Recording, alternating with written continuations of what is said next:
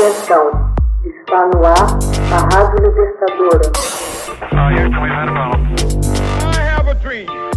Assim sendo, declaro vaga a presidência da República.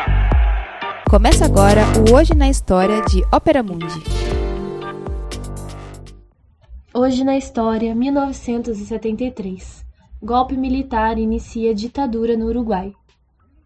O discurso do presidente do Uruguai, Juan Maria Bordaberry, em 27 de junho de 1973, transmitido através do rádio e da televisão, marca o início da ditadura no país.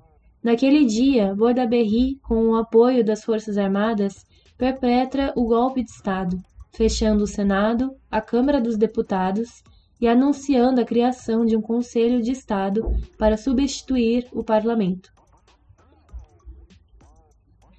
O pretexto era a necessidade de uma reforma constitucional que reafirmasse os princípios republicanos democráticos.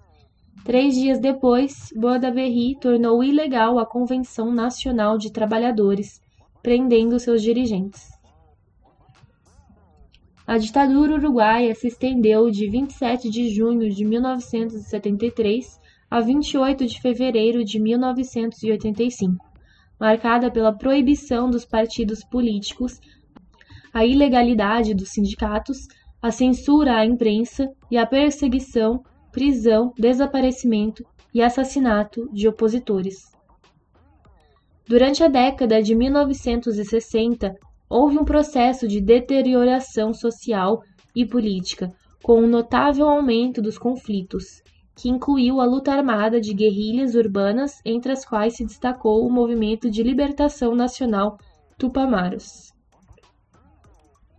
Grupos de extrema-direita, como o Esquadrão da Morte e a Juventude Uruguaia de Pé, também entraram em ação.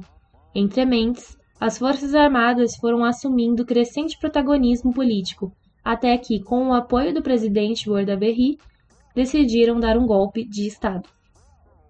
Em 1972, o exército e a polícia prenderam os dirigentes tupamaros Raul Sendic, José Mujica, Eleutério Uidobro e outros seis por delito de sedição.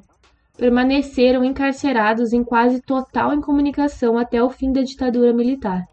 Também em condições muito duras estiveram reclusos os deputados Jaime Pérez, Vladimir Turiansky, Gerardo Cuesta e José Luiz Macera.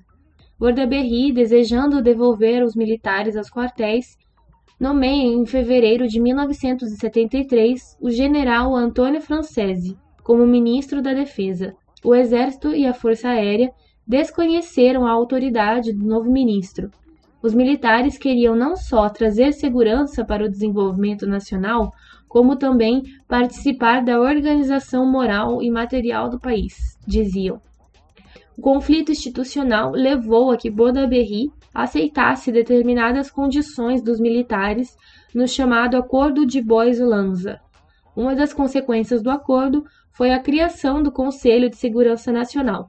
Na mesma madrugada em que se gestou o golpe de Estado, a Convenção Nacional dos Trabalhadores convocou a greve geral mais longa da história do país, que durou 15 dias.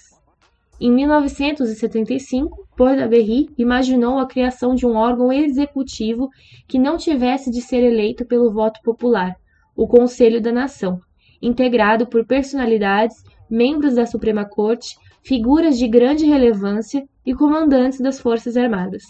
Em 1 de junho de 1976, Bordaberry condicionou a permanência no cargo à aceitação de suas propostas presença dos militares na condução da República, institucionalizada por meio da reforma constitucional, soberania nacional exercida mediante plebiscitos ou pelo Conselho da Nação, proibição de ideias e agrupamentos marxistas, eliminação da democracia representativa, que o presidente fosse eleito para um período de cinco anos pelo Conselho.